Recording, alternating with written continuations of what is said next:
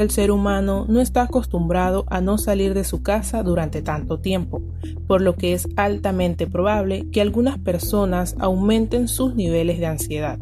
En este sentido, nos acompaña vía telefónica José Calderón, coordinador nacional de salud mental del Ministerio de Salud, quien dará una serie de recomendaciones de actividades que se pueden realizar sin salir de casa. Bueno, primero que todo es importante que todo el mundo sepa que es normal sentir eh, algo de desesperación, algo de ansiedad e incluso algo de, eh, de, tristeza.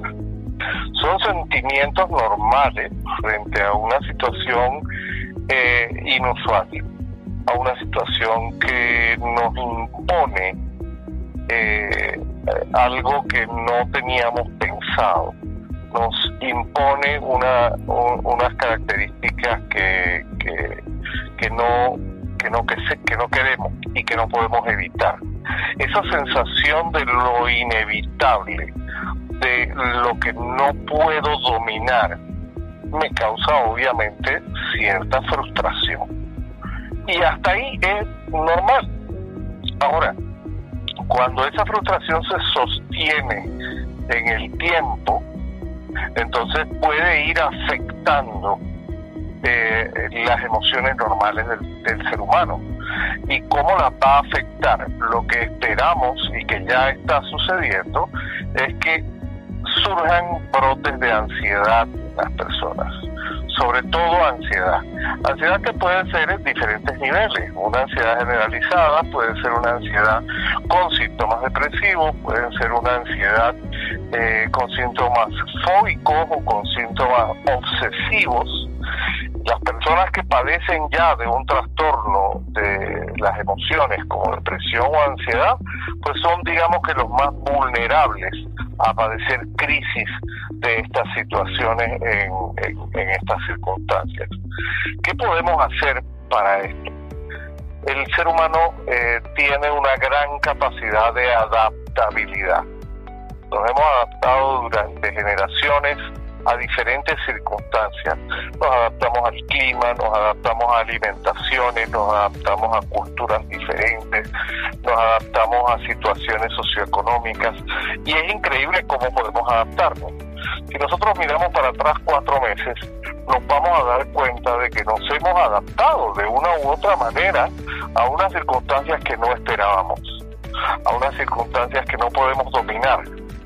Pero nos hemos adaptado, nos hemos adaptado a no salir como salíamos antes, nos hemos adaptado a no comprar cosas que no necesitamos, nos hemos adaptado a, comer de una manera diferente lo que hay en la casa y no lo que me provoca simplemente. Nos hemos, nos hemos adaptado a una nueva realidad que vino para quedarse, fíjate, porque hay muchas cosas que van a cambiar para siempre en el ser humano. Algunas que son buenas y otras que no son tan buenas. Eh, y en ese cambio tenemos que ir eligiendo lo que más le conviene a nuestra eh, supervivencia como especie y a nuestra supervivencia como individuos. En esa adaptabilidad de la que hablo, tenemos que escoger las actividades y los proyectos que están a nuestro alcance. Si nosotros tenemos limitaciones, tenemos que hacer que esas limitaciones sean parte de nuestra vida y como, como parte de nuestra vida, entonces eh, ir llevando nuestra vida hacia nuevos derroteros. Vamos a poner el ejemplo que mucha gente está viviendo en este momento no puedo salir porque tengo miedo del contagio, porque responsablemente no quiero estar exponiéndome ni exponiendo a los seres queridos y por consiguiente tengo que quedarme entre cuatro paredes la mayor parte del tiempo posible. Ahí, ¿qué cosas puedo hacer?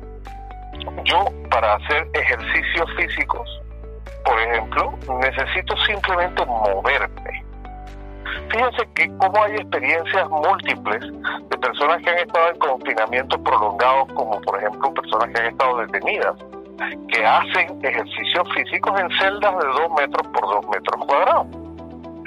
Eh, y de esa manera mantienen una vitalidad y mantienen una salud física y mental que les permite mantener o conservar el bienestar relativo durante ese estado de confinamiento. Entonces, el ejercicio físico es fundamental, sin las excusas de que el gimnasio está cerrado, de que no puedo salir al parque, de que no puedo ir al gimnasio, de que no puedo ir a, la cancha. Pues definitivamente no es necesario, porque lo que hace falta es moverse y moverse de diferentes maneras, moverse haciendo resistencia contra el propio cuerpo o moverse simplemente haciendo movimientos aeróbicos y respiraciones continuas. Ejercicios de respiración son, en, este momento hay en internet cualquier cantidad de eh, tutoriales para ejercicios de respiración, para ejercicios de meditación o los conocidos y llamados mindfulness, que, son de alguna manera también ejercicios de meditación, que pueden ayudarnos a mantener la serenidad por momentos, por breves momentos, usted puede hacerlo 15 minutos, 20 minutos, eh, durante varias veces en el día si es necesario, para tratar de mantener la calma. Pero más importante aún es poder tener metas en cada día es increíble cómo hay cosas que descubrimos que no habíamos hecho durante años. Y durante años nos hemos pasado pensando, tengo que leer este libro, tengo que escribir este artículo, tengo que aprender a tocar un instrumento, tengo que eh, coger destreza con esta habilidad manual. Eh, todas esas cosas las podemos comenzar a hacer.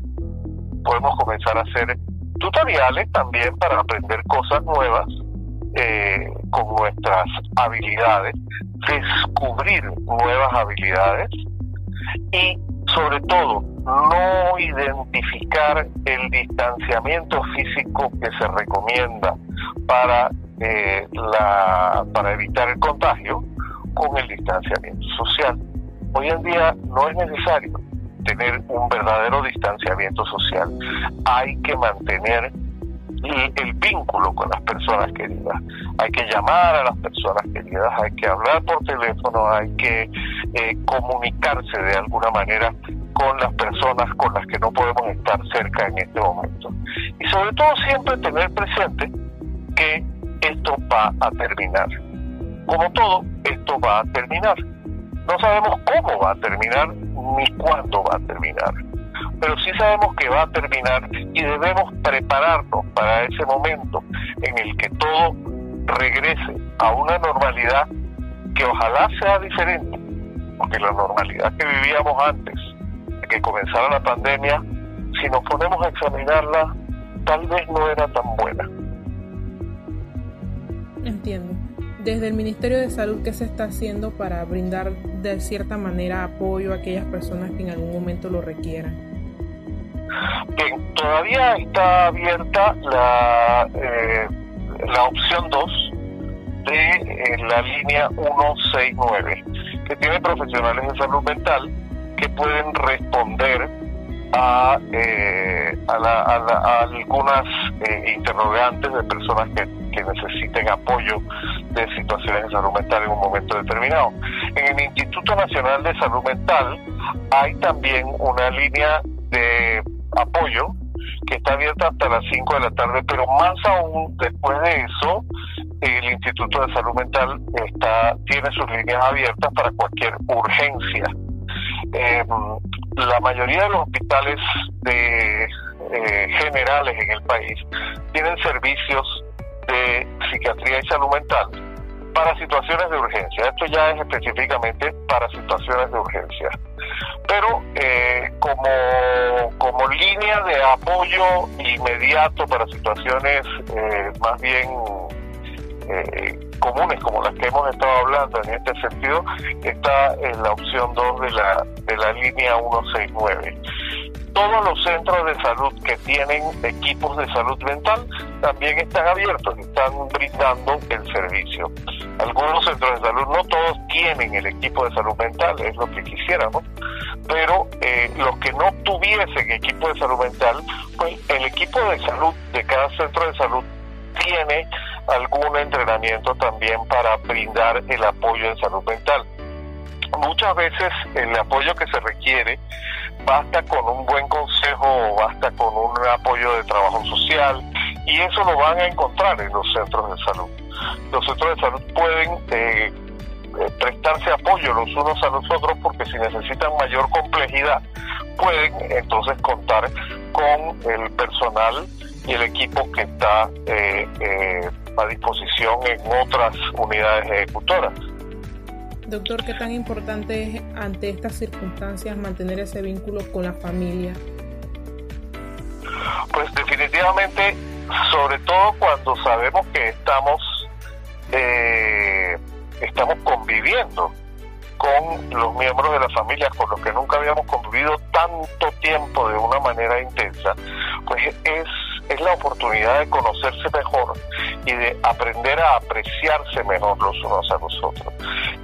la primera línea de apoyo que tenemos es nuestra familia, pero más aún cuando las personas que, que, que, nuestros allegados, nuestros familiares cercanos, no están con nosotros porque viven en otra casa, porque viven distantes de nosotros. Entonces tenemos que mantener esa comunicación para mantener la esperanza.